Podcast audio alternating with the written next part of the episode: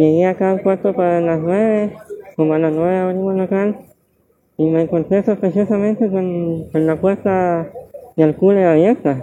¿Ya? Y ahí voy ingresando al local y me encuentro todo pata arriba, todo en el piso. Eh, lamentablemente se llevaron encomiendas, dinero en efectivo. Nos ha costado mucho levantar lo que tenemos.